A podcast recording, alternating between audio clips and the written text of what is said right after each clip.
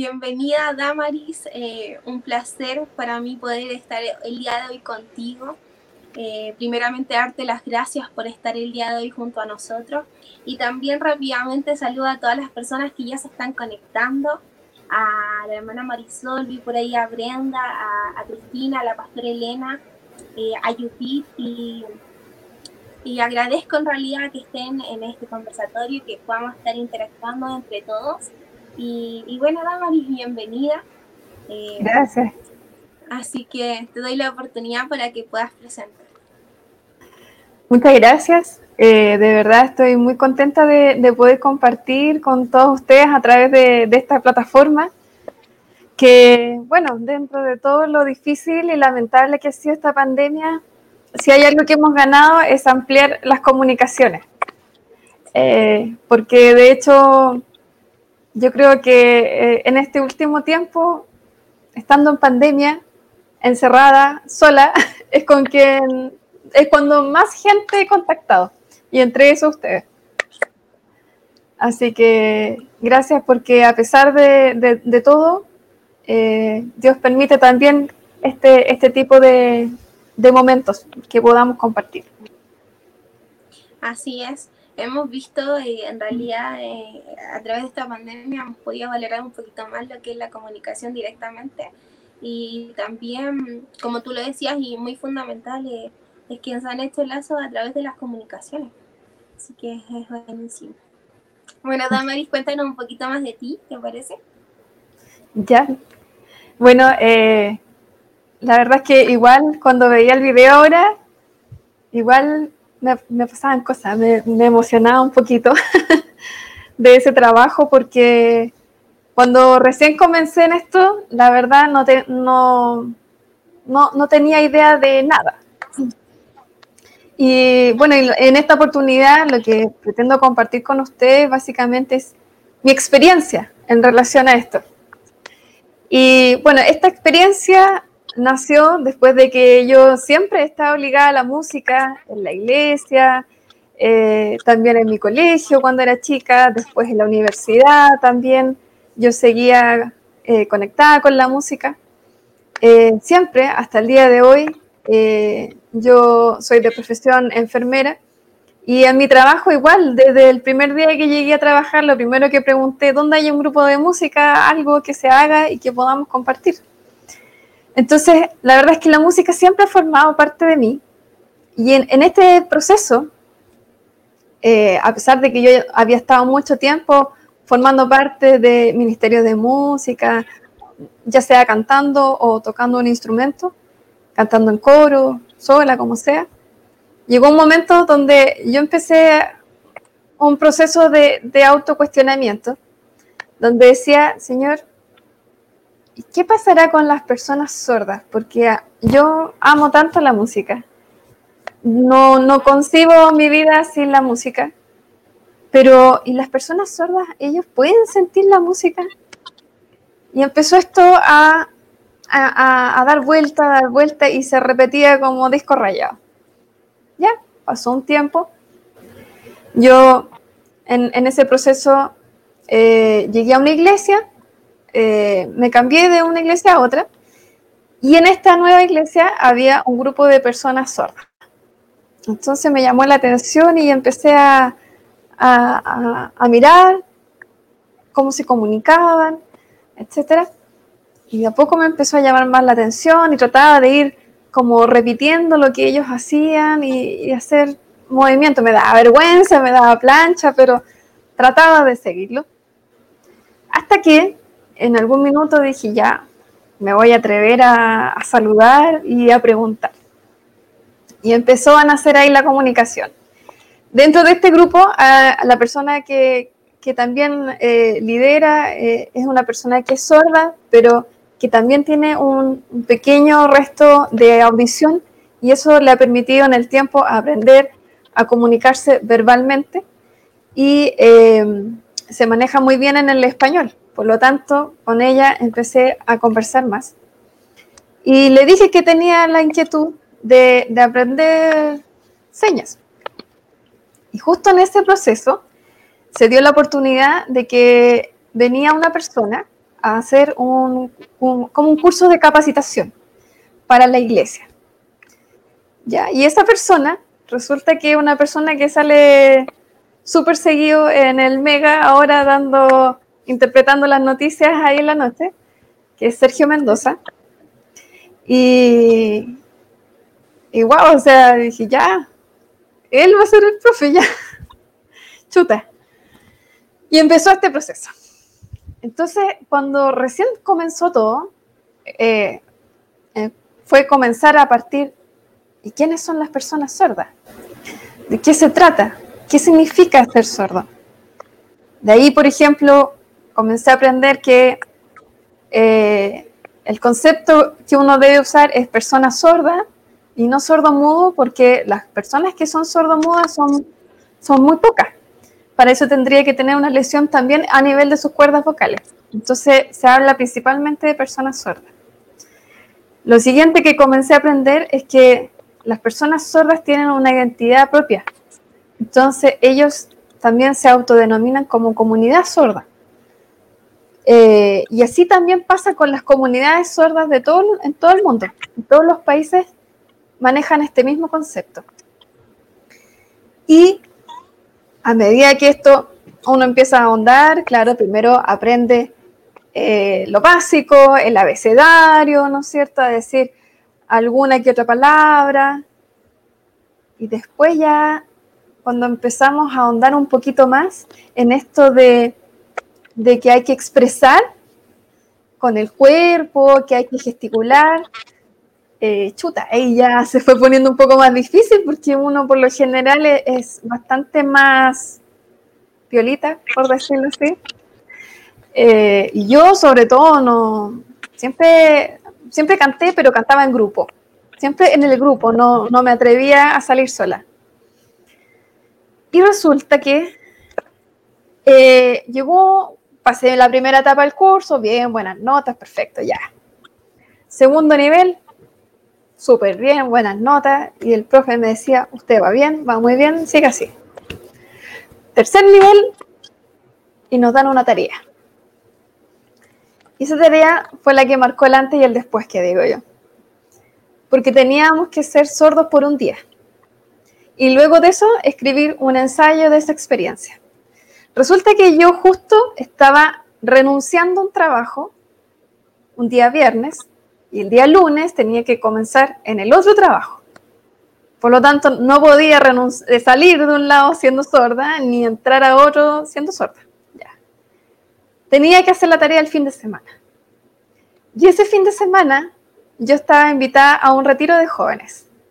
Yo soy de lo más corta que hay en ese sentido. A mí nunca me gustó jugar ni a la tiña, ni a la escondida, ni que, que me tirara la ropa, nada, nada. Lo único que jugaba era los quemados. Por lo tanto, todo lo que fuera retiro de jóvenes, grupos, eh, tampoco me gustaba porque me, no sé, algo me pasaba, me estresaba. Porque yo era más, más piola, más, más del grupo, más para.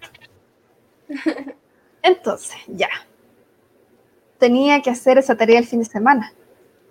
Y ahí me cayó la teja, como se dice en buen chileno. Pero si la tarea la voy a tener que hacer este fin de semana, dije yo. Chuta, ¿y cómo lo hago si me invitaron a, este encuentro a Eje, ¿no es cierto? A Eje, que no puedo contar nada porque tienes que vivirlo. Entonces, tienes que vivirlo. Esa es la verdad. Y bueno, dije, y ahí como que me bajó toda la espiritualidad y dije, no, el Señor tiene algo que decirme en esto y por eso la actividad va a ser justo ese fin de semana. Ya, pues, partí. Resulta que yo comuniqué esto a los organizadores del, del, del encuentro y les dije, saben que yo tengo una situación, que yo tengo que hacer una tarea y está en el marco del curso que está dando el hermano Sergio porque él es cristiano. Y eh, entonces tengo que hacerla ahora, este fin de semana, y coincide con el eje. Y fue complicado, porque yo los puse en una situación ahí difícil. Eh, me dijeron, pero ¿cómo? O sea, esto no está preparado para sordos. Sí, pues le decía, es que ese es el punto, que no está preparado para, para alguien distinto. No, pero es que no puedes venir así porque todas las actividades están hechas de una forma y tú no vas a poder eh, cumplir el objetivo del, del, eje. Entonces, en realidad, no puedes venir sorda. Ya, yo uh, volví a mis clases durante la semana. Esto eran como unos días antes de, del sábado a mi clase de señas y le contaba a mis compañeros, oigan, ¿saben qué? Me dijeron esto y esto otro. Y empezó la discusión en el curso. No, pero es que eso pasa porque en realidad eh, las cosas no están hechas para sordos. Sí, pero es que si no están hechas para sordos, entonces hay que hacerlas para sordos porque si no, ellos se van a perder de estas oportunidades. y, partió la, cosa y la, la discusión, va y viene. Yo ya con eso sentía que había algo de ese objetivo que se estaba cumpliendo pero de verdad que lloré, lloré, lloré, lloré, porque de alguna manera en esa situación yo por primera vez me sentí discriminada. Y resulta que dije, chuta, o sea, si yo quisiera por mi voluntad ir a algo donde hay puros oyentes, soy un problema. Porque no, eso no está preparado para mí. En, en ese minuto que yo ya había empezado a asumir mi rol como persona sorda. Bueno, y ahí yo lloraba, lloraba y, le decía a mi profe, profe, que mire, pasa esto, esto, otro, me dijeron que yo no puedo ir sorda porque... ¿Y usted qué dice? Que no, que voy a ir igual. ¿Y ahí qué va a hacer? Voy a ir sorda. ¿Ya? Entonces, haga lo que usted, eh, lo que el Señor haya puesto en usted. Ya, voy a ir sorda. Perfecto. Entonces llegó el viernes en la noche yo me despedí de mi capacidad auditiva y dije, ya Señor, entrego este fin de semana en tus manos, tú verás lo que vas a hacer, yo no tengo idea, pero ya empezó, esto ya empezó. Eso es lo único que tengo claro. Y me la empecé a ingeniar, pues yo dije, ya, y mañana no voy a poder escuchar la alarma. Entonces, ¿cómo lo hago? Ah, ya, voy a poner el vibrador en el celular y voy a poner el celular debajo de la almohada para poder sentirlo en la mañana. Ya. Partió el día sábado, siento mi celular, lo apago y inmediatamente me pongo mis, aparatos ahí de ayuda, me puse unos, unos tapones y unos audífonos más grandes eh, para que me sellaran bien y, tratar de prácticamente no escuchar nada. Ya levantarse fue extraño porque moverse y no sentir el movimiento de la ropa, las pisadas, era como que no sabía si estaba flotando, ¿qué onda? Fue extraño. Después cuando bajé la escala, me acuerdo que fue casi hasta me desestabilicé porque donde uno tiene una relación de corporalidad con el, con el sonido y en ese minuto ya no tenía el sonido, eh, fue extraño. Hasta como me tropecé en la baja. Después cuando sentí a mi mamá que llegaba por ahí, me asusté porque no la había sentido y así empiezan a suceder un montón de cosas. Después me di cuenta de que, chuta, caminar por la calle eh, había que mirar bien para todos lados para fijarme que nadie me fuera a atropellar. Y así, llego al, al lugar donde en ese equipo algunas personas me conocían y otros no.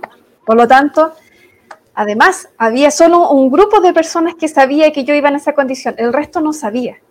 Como no me conocían, no tampoco sabían que yo era una persona oyente. Entonces me ponen un cartelito con mi nombre y la idea era que yo fuera sorda analfabeta. Por lo tanto, yo no podía leer, no podía escribir, solo me podía comunicar en señas lo poquito y nada que sabía en ese minuto. Ya, entonces dije, ya llegué a un país extranjero. Me pone mi cartelito. No me dio ni curiosidad ni de leerlo, porque de verdad que iba mentalizada en cumplir el objetivo. Y me siento y un amigo me dice, hola Damaris, ¿cómo estás? ¿Cómo estáis? Bien.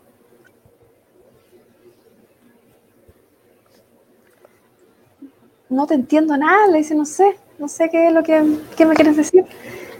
Y me quedo mirando así como, ¿qué onda? ¿Le pasa algo? Y estaba preocupado. Así fueron pasando las cosas, después había que formar grupo, y en este grupo yo... Entonces me decían, hola, ¿cómo estás, Damaris? Y yo así como, ¿y para qué hacen nada? Eh, yo, bien, bien. ¿Puedes escribir? Y yo, como igual escuchaba un poquito, yo decía, o sea, si eh, saben que yo vengo sorda, como que gritar no, no, no sirve. Eh, y yo, no, no sé, no, entiendo nada. Entonces, la comunicación, yo empecé a hacer dibujos. Comencé a hacer dibujos. Entonces, actividad que se hacía, yo respondía a través de un dibujo. Y fue interesante porque la medida que fue transcurriendo ese día, se me iban ocurriendo nuevas estrategias y los dibujos también iban saliendo mejores. Y también las personas oyentes que estaban ahí eh, empezaban a, cranear. Pucha, ¿cómo le decimos? Eh, a ver, empezaban entre ellos a, conversar. ¿Cómo le decimos que haga esto? Y empezó a generarse una dinámica particular. Naturalmente, dentro de este tipo de actividades en la iglesia siempre hay muchas cosas, hay música, hay hay, bueno, no puedo decir nada más porque tienes que vivirlo, pero, eh, pero hubo cosas que mi capacidad perceptiva fue cambiando. Entonces yo lo que, como había amanecido, después en la tarde, como ya llevaba tanto rato sin, sin conversar, sin oír, oyendo muy poquito en realidad, eh, empecé a poner atención en otras cosas. Entonces ya me fijaba más en las expresiones de la cara. Me empezó a pasar en el transcurso del día que yo veía que alguien movía una mano y yo empezaba así como a, a buscar palabras. Y después en la tarde hubo otro tipo de actividades que eran muy visuales, entonces yo empezaba a poner mucha atención, estaba como, sí, sí, fija, fija, muy atenta a todo lo que estaba pasando. Me, mandaban cosas, mensajes, qué sé yo, no los podía leer. Entonces, lo guardaba nomás. Y así, fue pasando el día y ya después en la tarde ya no era tan chistoso. Porque resulta que yo empezaba a pensar en todas las cosas que nosotros como oyentes tenemos acceso y todas las que las personas sordas no pueden tener. Yo decía, Señor, yo partí la pregunta por la música, pero es que esto es, muy grande. Y realmente pensaba en, decía, en mi amigo sordo. Había una persona en la iglesia muy joven, sorda, que yo lo admiro mucho porque él tiene un, un histrionismo, una inteligencia, una capacidad de resiliencia muy especial él quedó sordo siendo muy niñito, alrededor de los dos años, por una, un error de administración de medicamentos, por un antibiótico que le produjo una, una sordera permanente. Imagínense, ese fue un niño que nació normal, comillas, sano, y que a raíz de una situación, este niño quedó sordo para el resto de su vida. Y yo pensaba en él, lo único que hacía era pensar en él, yo decía, pucha, si él tuviera acceso a más cosas, si ya es súper inteligente y yo lo admiro tanto, ¿cuánto más? Entonces, oh, yo decía, ¿cómo sería bonito que él eh, pudiera vivir esto que estoy viviendo yo? Ya, pues así iban pasando las horas y como digo, la actividad ya no era tan entretenida como en la mañana. Después ya en la tarde, tarde, eh, ya era angustia. Era angustia porque yo necesitaba comunicarme. Y como verán, no tengo problemas para este conversatorio porque yo soy buena para hablar.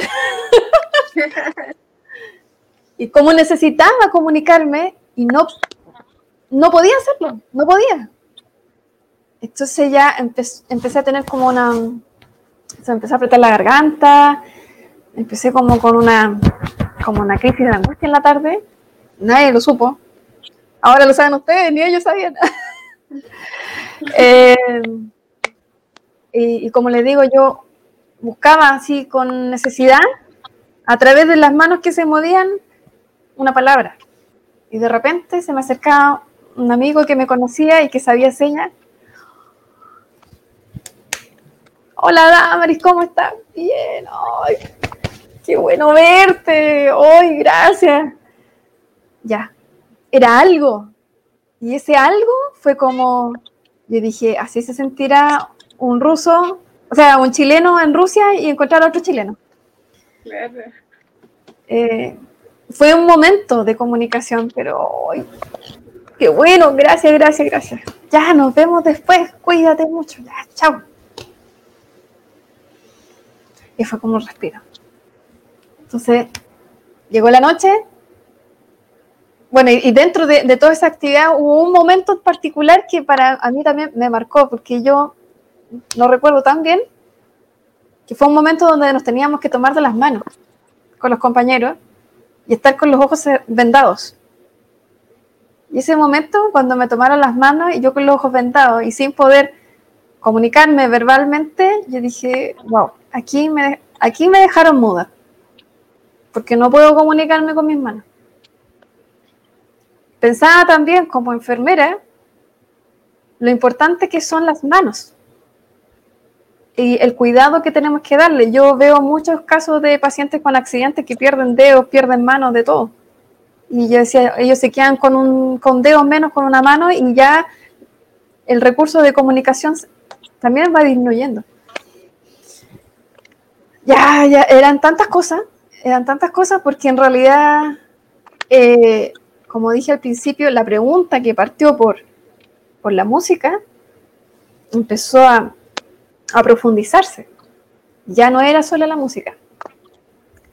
Yo dije, ¿cuánto cuesta que nosotros mismos a veces no, que nos acerquemos a Dios cuando podemos oír? Podemos, si yo quiero, puedo leer, puedo buscar en internet, pero lo puedo hacer. Porque la mayoría de la información está en español, está en inglés, está en lo que sea, pero está en un, en un lenguaje escrito. Y las personas sordas, su lengua de señas es una lengua propia, es totalmente distinta al español. No tiene una gramática como el español, no, no es una traducción. Por eso es que cuando se habla de intérprete, es esa la palabra, intérprete. Eh, la persona traslada el español al lenguaje de señas. No es traducir. Porque yo, si digo hola, en inglés puedo decir hello, hello, puedo decir cualquier cosa. Chao, si soy italiana. Chao, come bye. Pero si eh, enseña, yo digo Eso sería hola. Si yo digo hola. Entonces ese hola lleva implícito una expresión corporal. Y ya es, más que una palabra, es todo un concepto. Entonces es un lenguaje muy complejo. Bueno, en, en, en este eje, finalmente se acabó ese día. Me fui a acostar y dije, a pesar de todo, a pesar de que me siento pésimo, tenía una angustia tremenda, me dolía el pecho, pero muchísimo, muchísimo. Yo estaba claro que lo que estaba haciendo era una, crisis de pánico y no quería dar jugo ahí delante de todo. Entonces empecé a respirar tranquila y me fui tranquilizando de a poco, de a poco y oré, dije ya Señor, gracias por este día, gracias porque me diste esta oportunidad. No sé qué quieres que haga con esto, pero bueno, y me quedo dormida. Al día siguiente, yo despierto con, con las pisadas y le pregunto a la, compañera del lado, dime la hora, dime la hora. ¿Qué es? Dime la hora. y me responde, son las ocho. Y yo así, ¡ah! Y me saco los tapones. Por fin dije, puedo ir de nuevo, ya, qué genial, puedo ir y puedo hablar. Y me dice, oye, ¿qué onda tú? ¿Por qué estás así? ¿Estás en un experimento? ¿Qué onda? No, le dije, lo que pasa es que estoy haciendo un curso de señas y teníamos que hacer esta tarea y tenía que ser sorda por un día. Oh, qué bacán, igual. Oye, pero igual que heavy me decían, porque, ¿cómo será así? Le dije, sí, fue raro, raro. Después se empieza a acercar una amiga, Damaris, ¿cómo estás? Hola, le dije, qué rico puedo ir y puedo hablar. Le dije, yo abrazo y toda la cuestión, ya, qué bacán. Después se me acerca otra amiga, Damaris, ¿cómo estás? Hola, ¿cómo estás? ¿Puedo ir y puedo hablar? Ya, después ahí, creo que lloré alrededor de dos horas, más o menos, por lo que me acuerdo. Fueron como dos horas porque me acuerdo que todo el mundo tomó desayuno, yo no comía y, ellos recibían, recibíamos cosas y yo no veía nada. Yo lo único que sabía era que lloraba, lloraba, lloraba, lloraba, lloraba. Y lloraba más porque yo estaba diciendo lo que una semana antes habíamos representado en la iglesia para el Día Internacional del Sordo. Hicimos una hora de teatro en el ministerio donde eh, em, representábamos el milagro cuando el Señor Jesús le daba la audición a un sordo. Nosotros lo hicimos entre personas oyentes y sordas. Y uno de esas personas sordas eh, hizo como que él recobraba la audición. Y nosotros decíamos, puede ir, oír, o él decía, puedo oír y puedo hablar. Puedo oír y puedo hablar. Y yo, una semana después, solamente podría decir, puedo ir y puedo hablar. Yo esa parte no, no la pensé así en el minuto, me di cuenta mucho tiempo después. Ahí más lloraba. y bueno, y en ese instante fue, fue muy, aún más particular porque yo dije, gracias Señor, porque hasta aquí, no lo sé, pero hasta aquí yo me pude sacar los tapones y pude oír de nuevo. Pero mis amigos sordos no pueden sacarse los tapones. Y, y yo también no estoy libre de esto. También tengo que cuidar mi cuerpo, tengo que cuidar mi salud auditiva. Eh, nadie está libre. Y, de pronto fue una cosa como un desborde. Estábamos en la actividad y recuerdo que fue una cosa tan intensa que lo único que quería era usar mis manos, solo quería, entonces alguien oraba y yo decía, Señor, gracias eh, por este momento que tú nos das, gracias Señor por bendecir mi vida, ah, todo, todo, todo, todo era orar en señas, señas, señas, señas. Después venía la música y yo todo lo cantaba en señas. Cuando se supone que yo llegué el sábado sin saber señas y yo decía, hola, ¿cómo estáis? Bien, ya, cuídate. Y eso era todo lo que sabía. Pero ya el domingo, todo lo que yo había estudiado en esos tres niveles anteriores se potenciaron y salieron así como a presión, como, como un chorro. Y ahí yo dije, Señor, yo quiero que esto mismo que yo viví, eh, el próximo año lo pueda vivir mi amigo. Y fue muy bonito porque cuando después ya finalizó la actividad, las personas que estaban ahí a cargo de, la organización me hicieron pasar adelante y, contar mi experiencia y ellos dijeron públicamente de que cuando todo esto había partido, ellos tenían mucho temor conmigo, porque de alguna manera era como que yo eh, desajustaba la actividad, pero que ellos se habían dado cuenta, habían, habían recibido una gran lección, porque se habían dado cuenta que Claro, ellos no estaban preparados para recibir otro tipo de personas, a lo mejor sordas o con algún otro tipo de discapacidad, que pueda tener acceso a actividades que son también de la iglesia y que pueden ser tan edificantes como ese tipo de, actividades que fue muy bonito, pero yo lo viví de una manera distinta porque al final mi tema fue, fue la comunicación. Y bueno, al final, después de eso, también agradecí otra cosa que yo siempre había cantado, pero siempre había criticado mucho mi voz, muchísimo. Había sido muy dura con mi voz y decía, Señor, yo quiero cantar bien, ¿por qué me diste esta voz tan penca? Eh, soy tan aguda, no puedo cantar nada, todo me cuesta. voy a terminar cantando puro himno en la iglesia porque todas las canciones me quedan bajas. Eh, tenía criticada a Dios por eso, lo culpaba. Después de eso dije, no, Señor, perdóname por haber dicho eso y ahora yo quiero usar mi voz mientras pueda cantar, como hay un corito que dice, mientras tenga voz para cantar, eh, quiero usarla. Quiero que tú me ayudes, pero quiero usarla, porque no sé hasta cuándo voy a poder usarla. Pero mientras la tenga, por favor ayúdame. Pero tampoco puedo dejar lo otro. O sea, yo ya pasé por ese silencio y ese silencio no, me deja tranquila. Entonces, cuando a veces hago una canción o canto, pienso en, en mis amigos y mis hermanos sordos, porque digo, pucha, a veces me da como, me da lata porque igual me siento un poco limitada. O sea, no un poco, me siento limitada a pesar de todo. Entonces, a pesar de esa sensación de limitación, yo decidí iniciar este canal de YouTube con esos videos de interpretación musical porque sentía que no podía, mi naturaleza siempre ha sido de que yo tengo que tener como cumplido esto para hacer lo otro, porque siempre me he sacado buenas notas, he sido buena alumna, estudié una carrera que es bastante exigente, entonces he, hecho un montón de diplomados, que el curso de no sé qué. Uh, etcétera. Y dije, pero es que si yo me pongo a esperar a ser perfecta, nunca voy a hacer nada. Y, fue la primera vez que el Señor como que me, me dijo, ahí está, ahí, ahí, ahí, ahí. Y, empecé a hacer cosas así, sin desear la perfección, tratando de corazón hacerlo de la mejor manera para que las personas lo pudieran recibir. Y me empecé a dar cuenta que eso empezó a ocurrir. Y así también con el resto de mis hermanos de la iglesia que formaban parte de este ministerio, nos empezábamos a animar unos con otros, nos empezábamos a apoyar.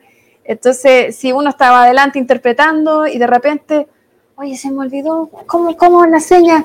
Entonces el otro le, le respondía, le soplaba, eh, así, no sé, así. Ya, y empezamos a ayudarnos unos con otros. Nos empezamos a ayudar entre todos. Y eso fue súper lindo, fue muy bonito. incluso a veces uno le decía a las mismas personas sordas, oye, ¿cómo es la seña? Y, le, uno le deletrea y le responden. Entonces, siempre las personas sordas eh, nos han dado una acogida muy especial. Eh, yo diría que eso, eh, pensaba hace poco con esta cosa de la pandemia, que yo creo que los mejores abrazos que recibí fueron de las personas sordas, porque había momentos donde uno se para adelante a interpretar y de verdad que uno tirita, porque no sabe si, si va a poder cumplir la, tarea. Eh, literal, literal, hubo muchos, muchos momentos donde a veces no había nadie más que me ayudara porque naturalmente a veces uno no va a la iglesia, no puede. Me tocó un momento donde no había nadie más, yo recién aprendiendo y llegaba una persona sorda. Y no podía, no podía zafar, pues si yo sabía algo, tenía que ir. Ay, Señor, decía, ¿por qué me hace esta cosa a mí? Ya, me paraba adelante y decía, ya, Señor, tú verás, porque yo no saber mucho, no cachando. Y él se encargaba y venían las señas adecuadas y me daba la, facilidad para no complicar mi mente y lograr traspasar un culto. Lo difícil que es interpretar un culto. O sea, en el culto está la predicación, hay avisos, pasa la hermana a contar el testimonio, eh, que vamos a hacer esto, que vamos a hacer una oración por no sé qué, que el cumpleaños del hermano no sé cuánto, que las canciones, la predicación. Y cada momento tiene una forma de interpretar distinta. Es un proceso muy agotador, muy agotador. Entonces, bueno, hasta aquí el Señor me ha permitido hacer ciertas cosas. Como digo, yo no soy experta, y nunca lo voy a hacer. Pero lo que, lo que más me sigue motivando de alguna manera, aunque me cueste, sobre todo por mi trabajo, ahora estaba con muchas cosas. Eh, ha sido lo bonito del poder compartir, el compartir esto, esta, esta, esta forma de comunicación. También me ha traído muchas amistades, muchos amigos. Eh, ha, generado nuevos lazos, eh, me ha permitido también apreciar la vida de una forma distinta, saber que hay otras personas que tienen otra visión de las cosas y que esta discapacidad, comillas, ofrece capacidades que nosotros desconocemos. Entonces, si hay, hay, algo que yo comencé a aprender con, de, esto de compartir con mis hermanos sordos, es aprender de ellos y retroalimentarnos juntos. Porque yo puedo aportarle algo a ellos, sobre todo también desde mi punto de vista profesional, a lo mejor de repente en salud, me puedo orientar. Pero ellos me van a entregar a mí otras cosas, porque ellos son las personas que viven distinto. Y yo creo que esa es, es la oportunidad que el Señor nos da cuando somos todos distintos, el poder retroalimentarnos unos a otros. Por eso yo siempre he tenido como esta, como esta cosa media extraña de la palabra discapacidad, porque llamamos discapacidad según una norma, un promedio. Entonces, lo normal sería caminar, entonces la persona que no camina es una discapacitada. Lo normal sería hablar y el que no habla sería un discapacitado. Pero, si bien hay algo que no está, ellos tienen otras cosas que nosotros no tenemos. Y, ahí está la riqueza. Entonces, en realidad, con toda esta historia que yo les conté, ven que soy buena para hablar, no me costó mucho. Eh, lo único que puedo decir es que la verdad es que muchas veces yo me, he ido muy apenada en las iglesias, las distintas iglesias en las que he estado, porque he pensado harto si iba a decir esto ahora o no, pero lo voy a decir. Que muchas veces yo he salido como con una carga de la iglesia, con esto de que, de que qué hace uno por las otras almas del resto. Porque es difícil, es difícil ser cristiano, es difícil compartir la palabra de Dios por distintas circunstancias. Eh, hay situaciones en nuestra vida común, en el trabajo, etc. Eh, es muy difícil. Pero yo creo que a pesar de eso, nosotros tenemos que pedirle al Señor de que Él nos oriente en qué habilidades nos ha dado a nosotros. Porque si bien el Señor no, algún día nos va a preguntar qué hicimos con nuestros talentos, lo primero que tenemos que hacer es reconocer cuáles son.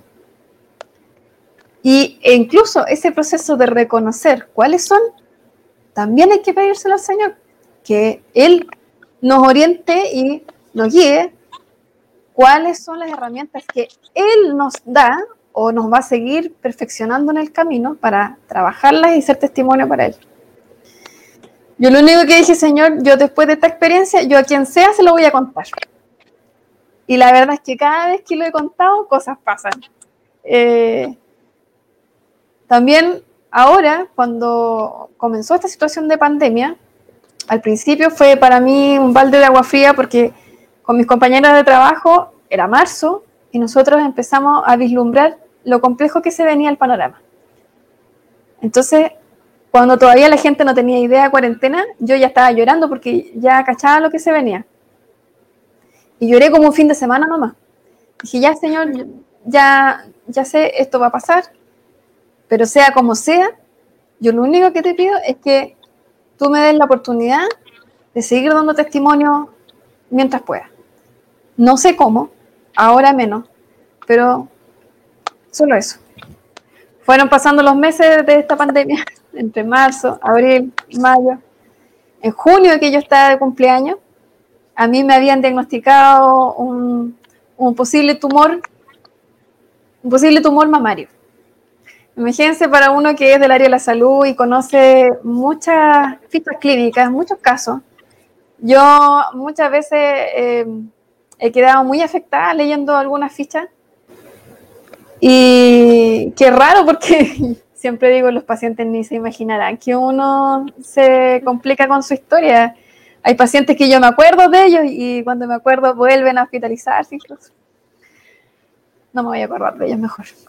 Eh, y resulta que cuando a mí me dicen esto de que yo tenía un eventual tumor y hace años atrás me habían diagnosticado otros tumores en otras partes de mi cuerpo, primero vino un temor natural, somos humanos.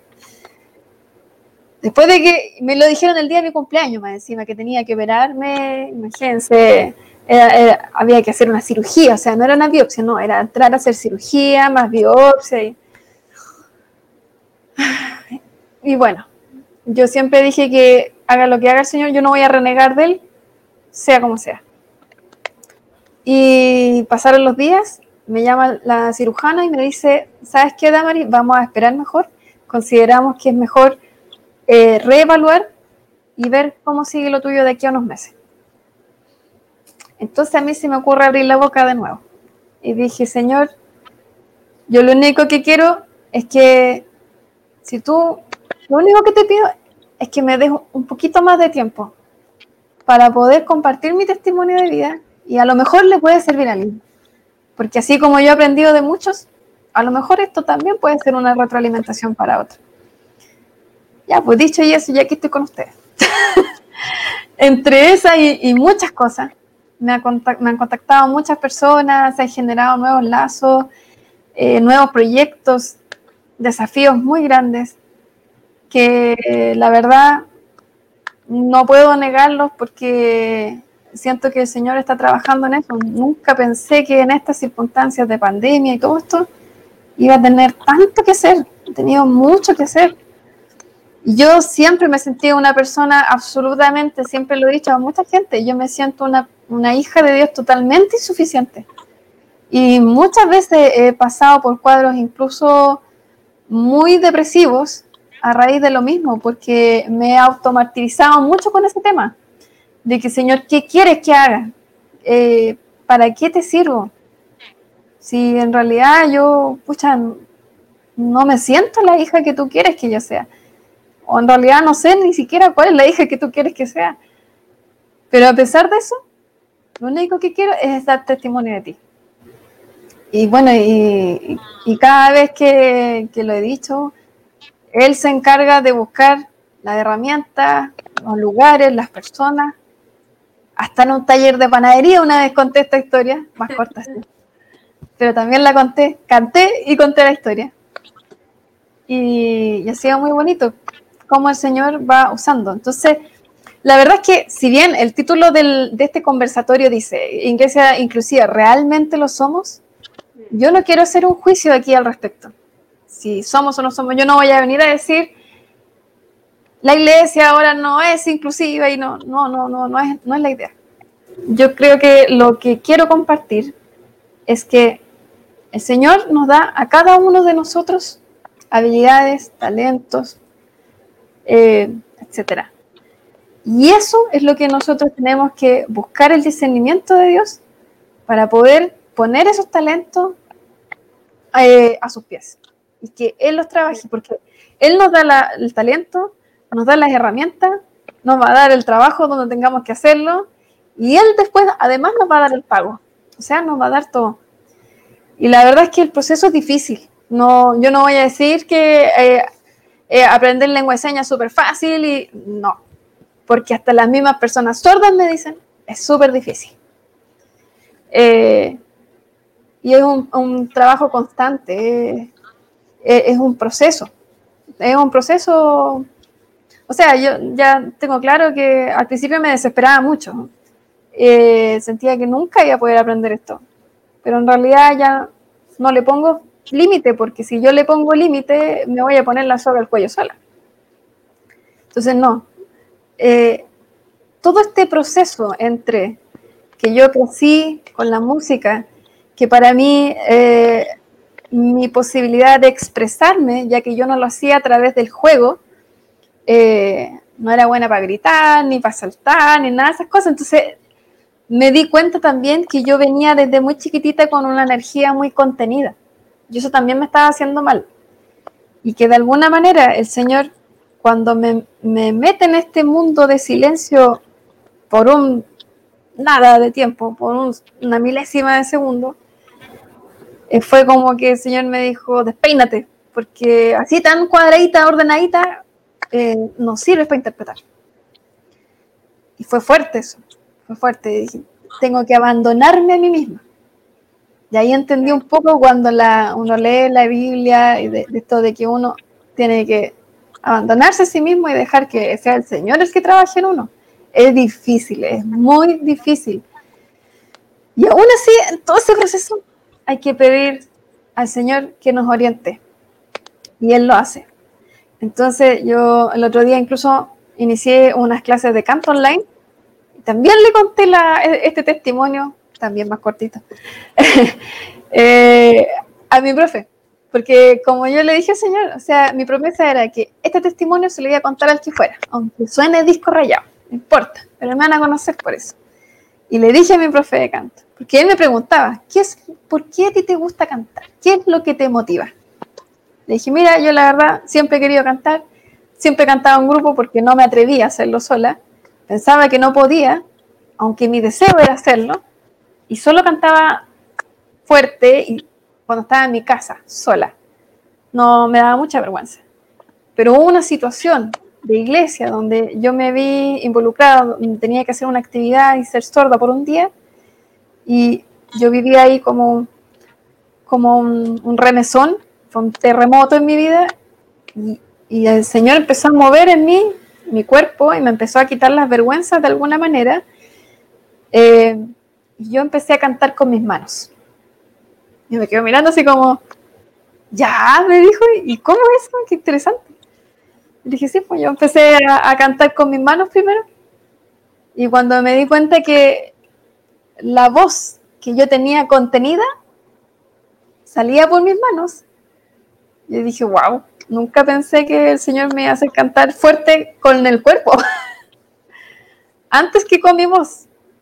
Y después yo lo fui trasladando a mi voz. Ese ha sido el proceso. Entonces, por eso para mí cantar es, es una parte para mí fundamental en la vida. O sea, la gente que me conoce, que trabaja conmigo, yo rayo la papa con la música, pero tampoco la puedo apartar de, de, las personas sordas. Entonces siempre he tratado de mantener esta conexión. Como digo, aún cuando no soy perfecta, pero le pido ayuda a los amigos sordos y con eso trato de hacer estos videos. Y como digo, aunque ese video no sea 100% perfecto, se entiende el mensaje porque yo se los pregunto a ellos, obviamente, se entiende, no se entiende, te gusta, no te gusta. Y siempre la retroalimentación ha sido positiva.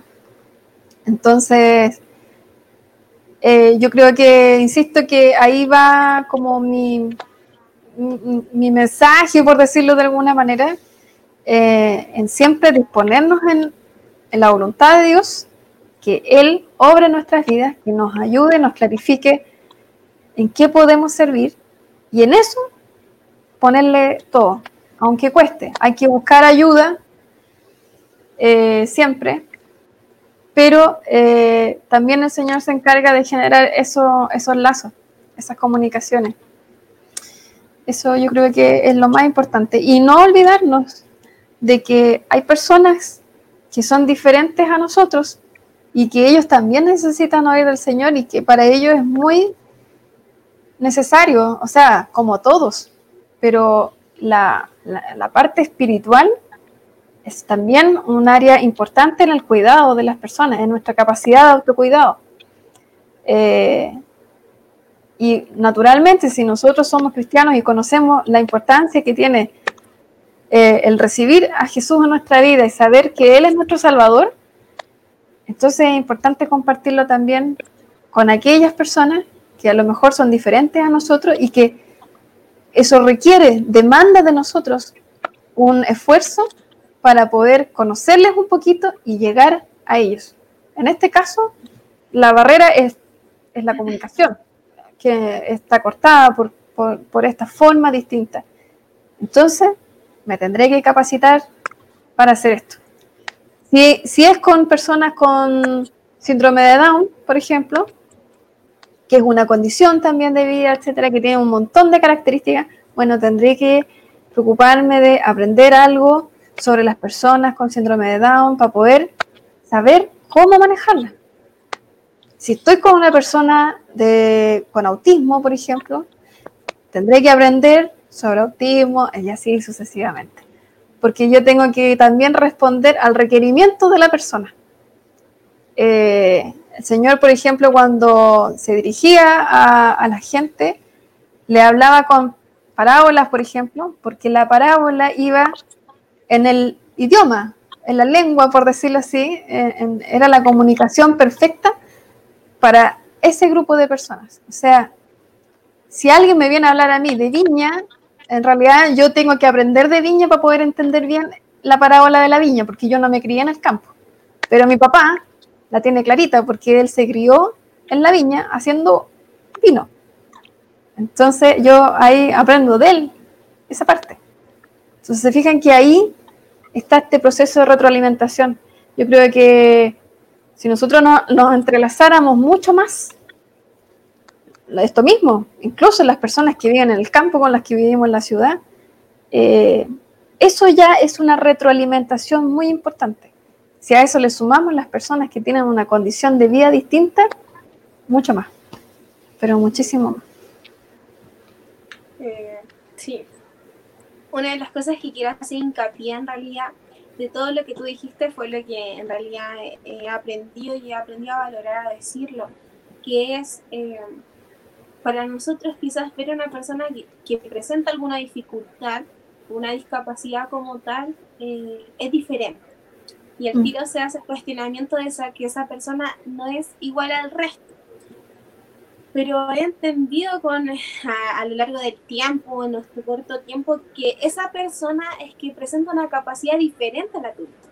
Y, y como tú le decías, es una condición de vida diferente, pero no hace como no haces como la diferencia entre lo que tú eres y lo que la otra persona eres o lo que la gran mayoría es y la otra persona no lo es y en realidad como tú lo decías eh, nuestras manos son importantes nuestro cuerpo es importante lo hablábamos en un conversatorio que nuestro cuerpo era una forma de poder comunicarnos.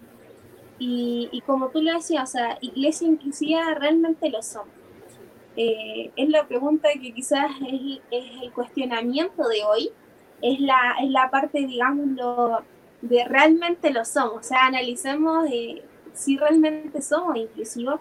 Y me llama mucho la atención porque hay muchos proyectos que estamos haciendo como Ministerio de Amaris para contarte un poco más. Y una de las cosas que nos habló a través de, de, Facebook, un niño que quería ser parte de, de Mirep Radio, y yo, de verdad, que entre todo mi día como loco, digamos así, corriendo para allí y para acá, contestando mensajes, yo no me fijé en su perfil, yo solamente vi que el, niño tenía eh, gafas negras. Entonces yo, ya, ok, su foto de perfil, listo. Y a medida que ibas viendo, también vi otra foto de él y que en la iglesia tenía gafas negras. Entonces yo, cero asociación, digamos así, a que él podría ser no vidente. Hasta que entonces, eh, bueno, escucho el audio que me manda porque primero eran mensajes eh, escritos por escrito y luego me manda un audio diciendo sabes qué eh, Constanza sabes que yo no soy no yo no soy no vidente y argentino y, sabes qué fue tanto el, el tema que yo no lo podía agregar a WhatsApp para poder comunicarme porque él lo único que quería era que yo le mandara audios a través de la voz y a través de WhatsApp me habrá costado un día entero o más poder agregarlo a WhatsApp para poder tener una comunicación. Y sabes que me sentí tan, no, no frustrada, sino que me sentí así como, ¿qué hago? Ahora como la, vi videos en YouTube de cómo poder agregar un número de otro país, vi muchas cosas y, terminé pidiendo ayuda a otras personas que podían tener un, un contacto a Argentina. Pero sabes que en ese minuto me sentí tan como sin poder ayudarlo. Y yo decía, por favor, o sea, necesito poder comunicarme con él. Más encima, eh, un, como un tip, digámoslo así, los audios de Messenger de Facebook son de un minuto. sí, pues, son cortos. idea, entonces bueno, logramos comunicarnos con él. Eh, los audios eh, son de a veces de nueve minutos y él perfectamente, y él habla, conversa, y habla, y habla, y habla, me habla así, pero una de las cosas que más destaco, porque yo también le he mandado audio muy largo, es que él retiene mucho. Y yo, por ejemplo, no retengo esa información como él. Yo, por ejemplo, puedo mandar un audio perfectamente de 12 segundos y, y, la otra persona, no sé, me mandó uno de 5 minutos y yo destaqué solamente, mi cerebro solamente destacó lo fundamental para yo contestarle en un audio de 30 segundos. Pero él no, él a través de un audio de 9 minutos me habló de todo lo que yo le dije. Y esa habilidad la tenía él. Luego empecé a dar cuenta que hay un sinfín de cosas como él me decía, y aún no soy totalmente, digamos, no soy totalmente como independiente, por ejemplo, el cocinar, pero él toca, eh, en este caso, el piano y toca increíble. Él puede cantar, él se puede relacionar y ha aprendido a, ocupar en este caso el teléfono a poco porque ya todo lo demás con táctil ya es totalmente diferente. Pero eh, con todo esto yo solamente analizaba y decía, nosotros como iglesia somos inclusivos. Y yo me hacía esa pregunta, en realidad la iglesia inclusiva existe. ¿Y, y por qué más que nada? Porque he visto muchos letreros eh, en diferentes iglesias donde se paran afuera de la iglesia, ¿cierto? Dicen bienvenida a casa, no sé si tú lo has podido ver, y dicen bienvenida, qué rico verte aquí, te abrazamos, te amamos, te bendecimos. Pero una de las cosas que a mí siempre, toda mi vida me ha llamado la atención es que hay unos que dicen ven tal como tú eres. Mm. Y, y, yo me cuestionaba eso, yo decía, ven tal como tú eres. Y a uno de los chicos que yo le tenía más confianza le dije, oye, ¿sabes qué, Nico? ¿Y a qué se refieren con ven tal como tú eres? Entonces me decía, no, por ejemplo, él es joven, es chico. Me decía, ah, mira, por ejemplo, la gente que ocupa terno es bienvenida. La gente que, ocupa como yo, mira, pitillo, chaqueta, y cuál es bienvenida. O sea, no tenemos distinción alguna. Y yo así, pero Nico, aprecia lo que estás diciendo, le decía yo. Tú dices, ven tal como tú eres. ¿Qué pasa mm. si llega una persona a la iglesia y sufre autismo? Yo muchas veces ahora me lo pregunto, como tú decías, una discapacidad, quizás eh, una persona sorda, una persona que presenta ceguera, eh, ¿qué hacemos? Él es bienvenido tal como es. Está todo adaptado para que él eh, se pueda comunicar, desarrollar como cualquier otro hermano de la iglesia o cualquier eh, otro otra, eh, hermano sirviendo. Y ahí él quedó como, ok. Mm. Entonces, yo le decía, la frase, ven tal como tú eres, la hacemos real en nuestra iglesia. Y, y era, muy impactante porque yo he analizado, y, y yo, por ejemplo, acá nosotros como ministerio, no tenemos una, un gran local, no tenemos una gran iglesia, pero sí, eh, quizás por eh, algunas falta de espacio, no tenemos, por ejemplo, un, baño para, para alguien que, que, que, tiene silla de rueda, pero sí se ve en las iglesias grandes. Y, yo, por ejemplo, siempre he dicho que eh, si tú te das cuenta en el metro, en las micro, en las calles, siempre hay eh, señaléticas. Hay este como paso diferencial o lugares diferenciales, pero yo decía, y lo analizaba con una profesora, decía, ¿por qué tiene que ser diferencia? Si es una persona igual que tú, solamente con una capacidad diferente. Y y, por eso te agradezco principalmente que tú estés con nosotros, que nos quieras compartir tu testimonio, porque la verdad es un testimonio súper bonito, eh, es súper impactante y, y, no, de verdad yo estudié como un mes, como te lo contaba ayer, este, lenguas y, y de verdad me costó un sinfín. O sea, yo cuando me hicieron pasar adelante y presentarme si solamente Constanza, ni siquiera el apellido, yo ya estaba tiritando, o sea, yo dije, no, ¿qué voy a hacer? no, me confundo. Y, y, y, no, o sea, al decir mi ruta, o sea, me sabía el palito, ¿cachai? Y el guion, pero me costó mucho. Y yo decía, wow, pero qué importante es esto. Y en Chile, eh, en el mundo entero el tratar de comunicarse de diferentes formas eh, podríamos tener todas habilidades, pero como tú lo decías, eh, es netamente también las habilidades que Dios pone en ti, talentos que Dios pone en ti y, cómo también hacerlos crecer y ser perseverante porque yo de verdad yo creo que, que a mí me gustó mucho, o sea, a mí y después vino el tema de la crisis social en Chile, no pude seguir con el curso, pero de verdad, o sea, nivel básico y yo tiritaba. Mm. Y, y, yo decía, no, yo después cuando pase esto de verdad, no, no puedo, yo no sé cómo comunicarme, eh, no sé si voy a lograr esto. claro, no sé cómo... Llegaba a la iglesia la primera vez que ya me aprendí el abecedario, entre comillas, porque eh, yo le decía a las chicas, eh, a una chica le decía, ya mira, tu nombre sería como, y siempre, eh, pero en realidad era una de las cosas que me gustaría aprenderlas porque, como tú lo decías, quizás cuesta al principio, pero Dios te da las habilidades y te, y te da el talento y, lo necesario para poder adquirirlo. Porque como tú lo decías, es interpretar, no es traducir. E interpretar cada mensaje y, eso tiene mucha importancia. Y, y, como iglesia, yo, como decía al principio, es tan importante eh, es tan importante poder incluir a las demás personas y que sean parte de lo mismo que está haciendo parte tú. Eh, el poder, eh, que ellos se sientan incorporados, no se sientan aparte, porque mm. muchas veces yo he conocido personas que como ellos son, no, no se incluyen porque el resto no te va a entender. Y eso me daba tanta tristeza porque yo decía, wow, si a mí no me entendieran, yo de verdad no, no sé qué haría. Y muchas veces ellos dejan ya de como de insistir porque no saben cómo el resto te va, lo va a tomar.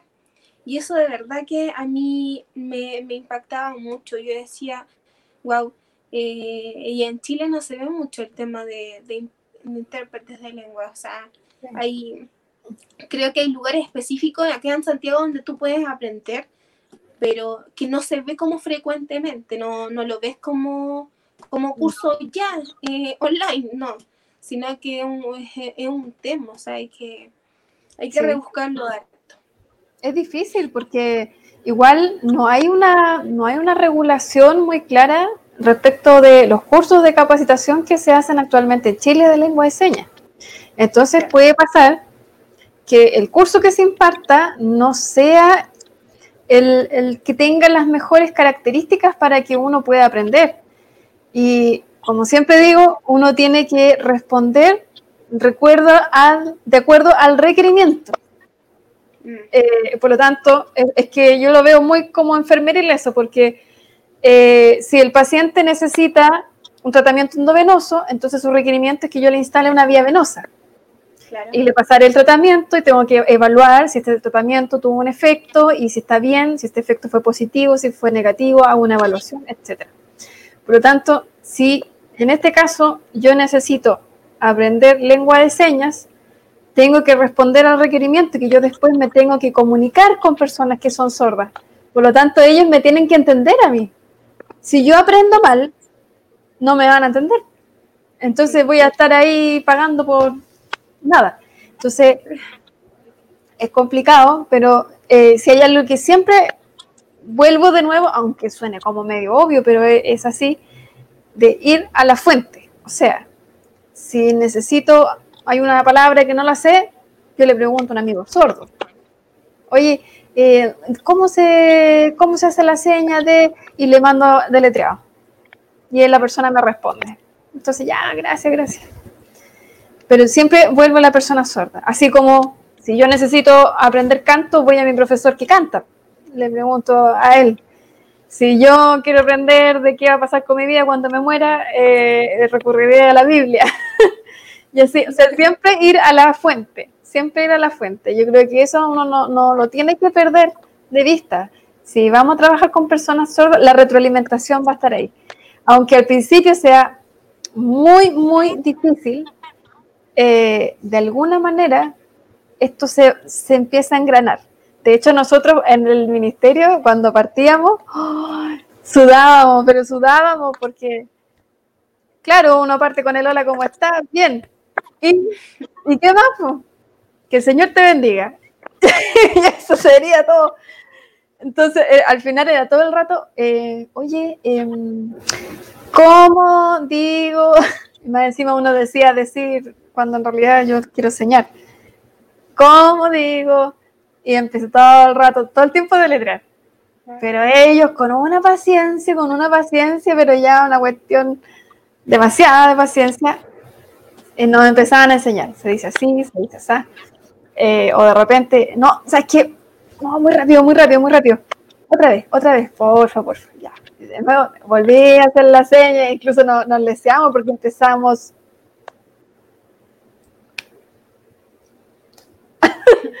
Así ya, pero en, chiste, en chiste. Y, además que ellos tienen un humor muy particular. Entonces, por eso digo que para mí fue tan bonito eh, enriquecerme con personas sordas porque eh, además de a poco fui aprendiendo cosas nuevas de ellos. Incluso al principio, la verdad es que nosotros igual eh, compartíamos, porque las personas sordas en general les gusta mucho esto de, del compartir. Entonces, eso lo aprendimos también con la persona que, que es líder acá en el ministerio. Entonces ella nos enseña, a los sordos les gusta compartir. Entonces siempre hay que hacer actividades donde haya que compartir. Ya, pues. Entonces, la primera vez que a mí me tocó compartir, yo llevé un, un pay de limón. Entonces, cuando llegó el momento de comer, fue el, el momento más extraño de mi vida porque no podía hablar. Eh, y tenía las manos ocupadas. ¿Cómo lo hacía para comunicarme al mismo tiempo si estaba con un lado con el café y el otro el tenedor? ¿Qué sé yo? y, uno lo único que escucha es el, el, comer, nada más. Fue extraño, fue muy extraño, pero de poco uno va, se va, mm, ¿cómo se llama la palabra? Bueno, se va acostumbrando a estas formas distintas y lo que al principio puede ser muy raro, porque muchas personas también al comunicarse hacen sonidos. Entonces, eso también para uno al principio es como un poco chocante porque no entiende esto. Eh, y esos sonidos son como raros y después uno no se da ni cuenta y está haciendo las mismas cuestiones. Eh, entonces, yo creo que, y aquí yo me pongo, yo, yo sé, sé, sé que me estoy de nuevo poniendo la soga al cuello hablando delante de ustedes, porque siento que el Señor ha puesto en este último tiempo catalizadores en mi vida ha puesto personas en el ámbito de la música, personas como ustedes que me permiten compartir este testimonio. Eh, por ahí incluso una persona periodista que me contactó a través de ella, yo terminé metida en otra cosa, ahora terminé también en otra cosa más metida. Entonces han sido, cada persona que se ha presentado en el último tiempo han sido catalizadores de cambio o de oportunidades de proyecto. Entonces yo sé que al contarles esto a ustedes, eh, no sé qué va a hacer el Señor conmigo. La verdad es que igual tirito un poco, porque sé que me está exigiendo más. Y, cada vez que el Señor nos, nos da algo, primero nos pide una tarea. Entonces uno cumple esa tarea, pasa al otro curso, como el colegio. Ya después después que aprendió a leer y escribir, como eso es una tarea aprendida, entonces ahora usted va a tener que hacer un cuento. Entonces tiene otro nivel de dificultad. Cuando aprende a hacer el cuento, hace la poesía, no sé qué, declama frente al público, perfecto, lo hizo muy bien, nivel logrado, pasa al otro nivel. Entonces ahora ya no es eso, ahora usted tiene que, no sé, componer una canción, haga un videoclip, eh, haga un relate una historia, haga un ensayo de la historia universal de tal momento histórico. Cada vez la tarea se va a ir complejizando. Y en eso no hay vuelta atrás. Y a mí me ha ido pasando así. Señor, primero partí con un nivel básico en lengua de señas, igual, ABC, bla, bla, bla, tratando de estirar los dedos porque no haya ya como para dónde ponerlo al principio. eh, que primero terminaba haciendo las señas como por acá arriba, porque uno se tensa tanto que ah, el cuerpo, todo, todo se contractura. Y entonces uno cuando parte interpretando es una cosa, un dolor muscular terrible. Pero ya después, ya pasé el ABC, entonces ya era otra cosa. Y, y vamos interpretando algo. Después era otra cosa. Después ya la música. En la medida que uno va buscando música distinta, también a veces se va poniendo más exigente con el tipo de música. Entonces, ya no es, eh, eh, Señor, gracias por tu amor, ya, ya no es gracias por tu amor, ahora es, Señor, tú eres omnipotente, presente, no sé, ¿y cómo digo eso? Entonces empieza de nuevo, la tarea se empieza a complejizar. Ahora igual yo creo que eso es también lo bonito de, lo que lo que es, sobre todo, se pone muy a prueba al ser hijo del Señor, porque Él nos da una tarea, cada vez nos va pidiendo más, y más, y más, y más, y más, y más, y más. Pero en ese proceso, el Señor va, nos va perfeccionando. Y cada vez, aunque uno, eh, hoy día se lo decía alguien, eh, mientras más aprendo, menos sé. Me doy cuenta que menos sé. Solo sé que nada sé. Eso se agudiza cuando uno empieza algo. Pero aún así, eso mismo que te pasó con, con esta persona, eh, con en este caso, cuando uno logra algo, es como un descanso tan grande, de una alegría, que uno dice, oye, ¿sabes qué? Me puede comunicar con una persona que, que es ciega, ¿Y cómo lo hiciste? Mira, hice esto y todo, tuve que averiguar, le tuve que pedir a un amigo, bla, bla, bla. Y ahí ya empieza otra parte de ese proceso, que es contar cómo lo hice. Y eso también es un testimonio. Y eso permite que más adelante otro, ah, pero ¿verdad que la Connie contó que eh, ella tenía una persona conocida que es ciega más encima en el extranjero? Y lo hizo así eso. A lo mejor le puedes preguntar a ella y se empiezan a generar redes. Claro. Y, es, increíble porque, como tú lo decías, aparte que es extranjero, para mí el número normal eran nueve números, su número eran de once, entonces ya empecé a, mi cerebro explotaba de información y yo, ¿qué hago ahora? Pero sabes qué, eh, Mauricio me ayudó en todo esto, fue parte, dijo, ya tenemos que solucionarlo, a ver cómo lo hacemos, otro pastor también me ayudó, y hasta que logré hacerlo. Y ya cuando logro hacerlo, eh, él, bueno, como te contaba, manda audios muy, muy largos. Eh, yo también, pues yo como que trato de responderle todo lo que he dicho, aunque respondí nada de lo que él dijo en cinco minutos. Y, la verdad es que esto es tan, es como, él es tan agradable que él dice que a través de la voz, él sabe que él puede sentir que la persona risueña, y yo decía, wow, esa capacidad, como tú lo decías, eh, es, diferente. O sea, para todo en realidad es, totalmente diferente. Yo estoy aprendiendo.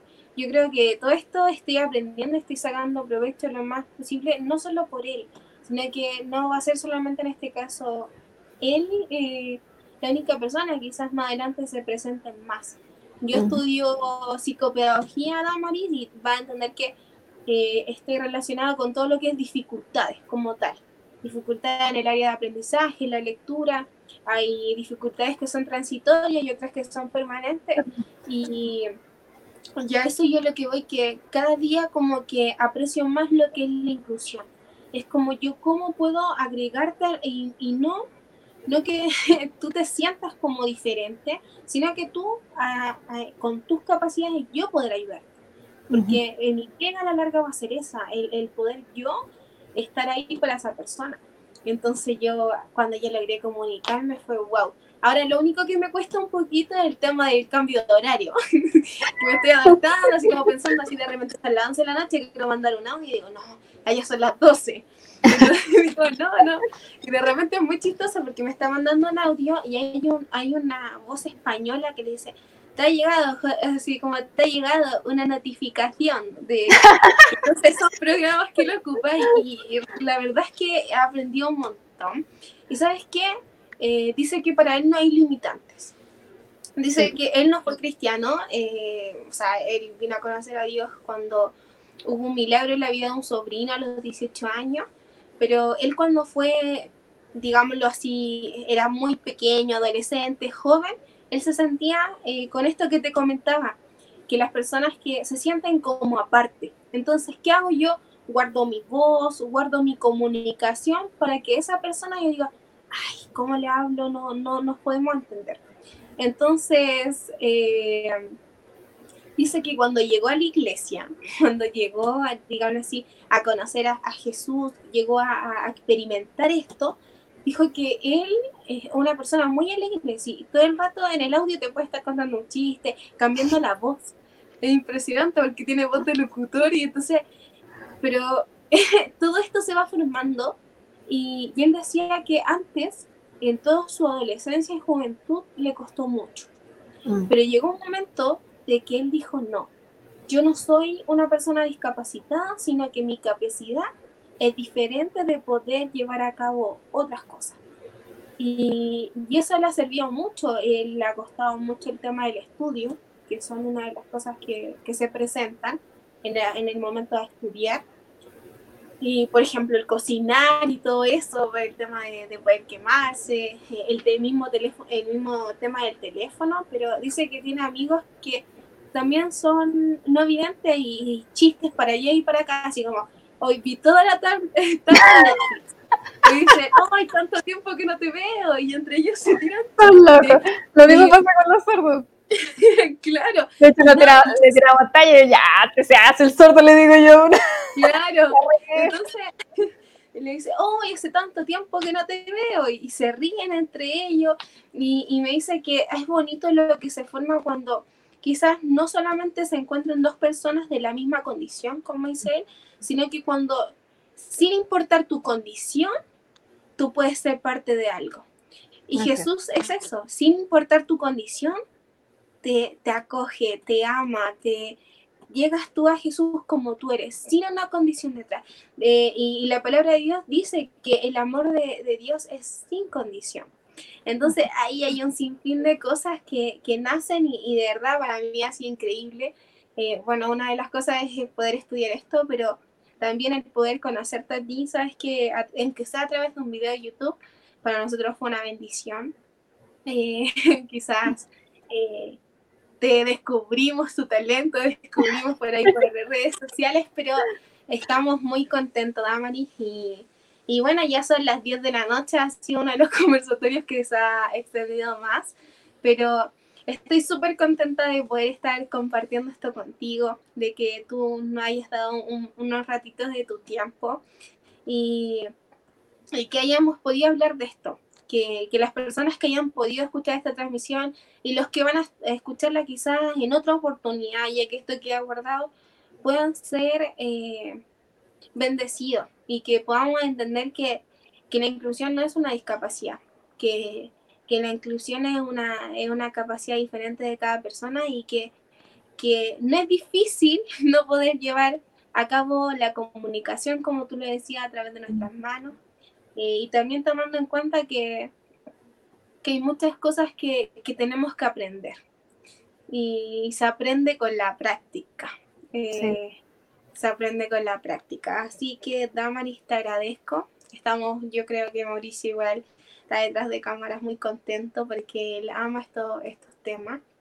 Y, como ministerio, mis, mis padres, los pastores, eh, también están muy agradecidos. Aquí leía comentarios que decía, eh, gracias Damaris porque estas palabras son de reflexión. Que, que Dios bendiga tu vida eh, y todo lo que emprendas.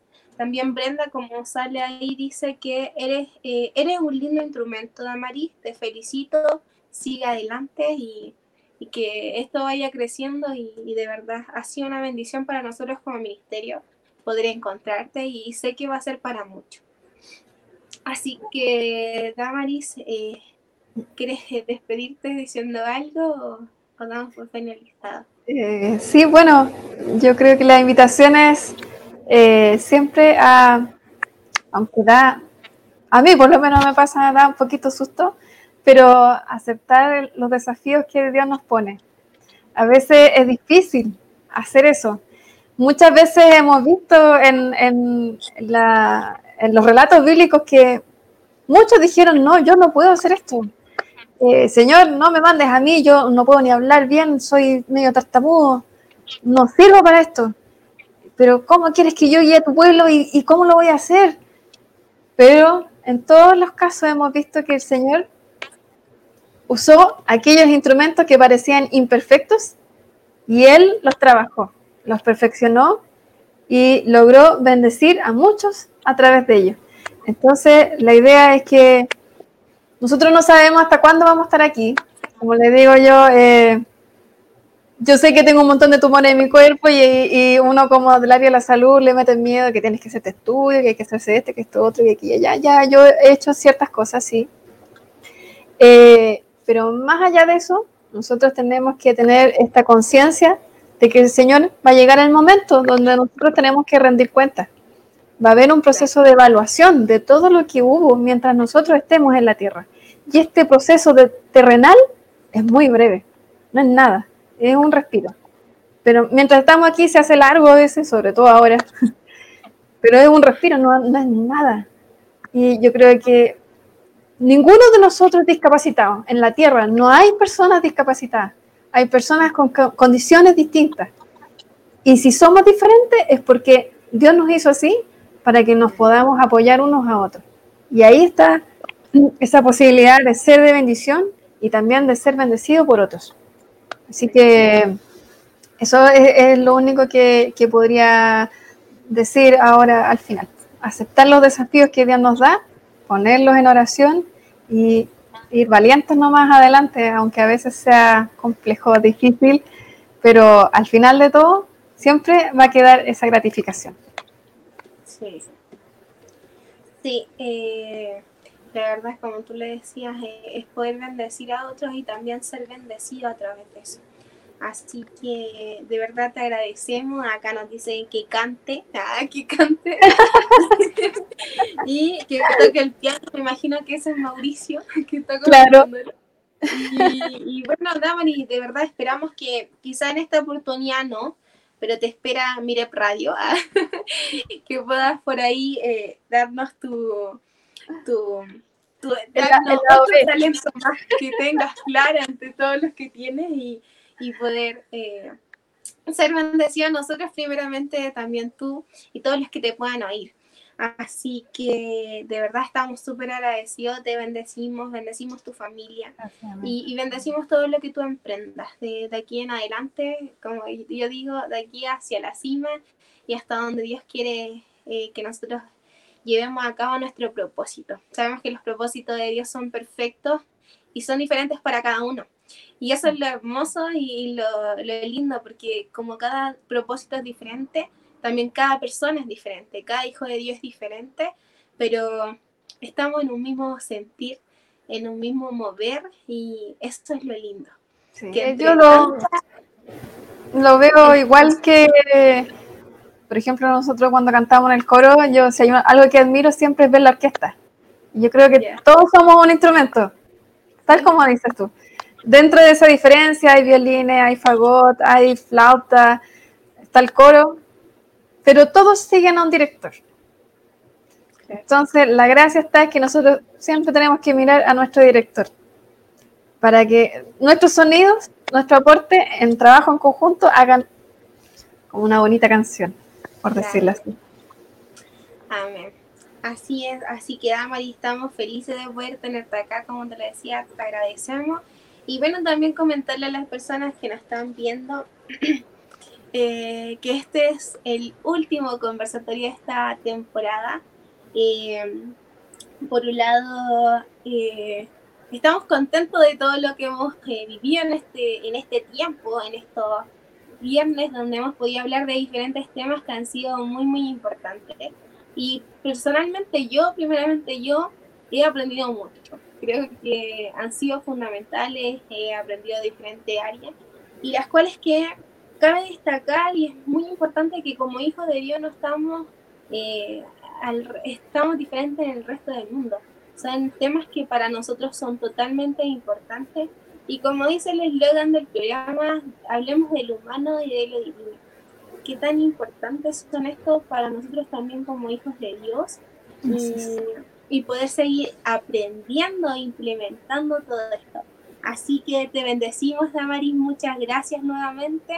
Y bueno, a todas las personas que se conectaron a este live, que pudieron comentar, que pudieron reaccionar, que compartieron esta, esta transmisión, quiero decirte que Dios te bendiga. Ya nos veremos en la siguiente temporada. Eh, vamos a estar igual subiendo contenido para que tú nos comentes, para que seas parte de esto. Quizás estaré subiendo encuestas a mi perfil personal de Instagram pero lo más importante es que eh, todo este tiempo haya sido una bendición. Buscamos que tú hayas podido aprender, que como congregación, que como ministerio hemos sido llenados de esto y, a través de la enseñanza. Así que muchas bendiciones a todos.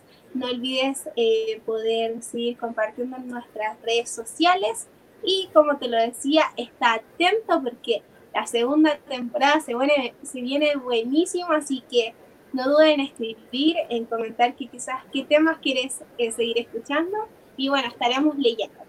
Así que muchas gracias, Damari, un beso gigante, un abrazo virtual como ahora lo hacen. Y eh, bueno, nos estamos viendo en otra oportunidad. Esperamos verte en Direct Radio, para que nos deleites con tu voz y, y tu y el instrumento. Así que que Dios los bendiga mucho, que estén muy bien. Bendiciones. Chao. Chao. Señor les bendiga.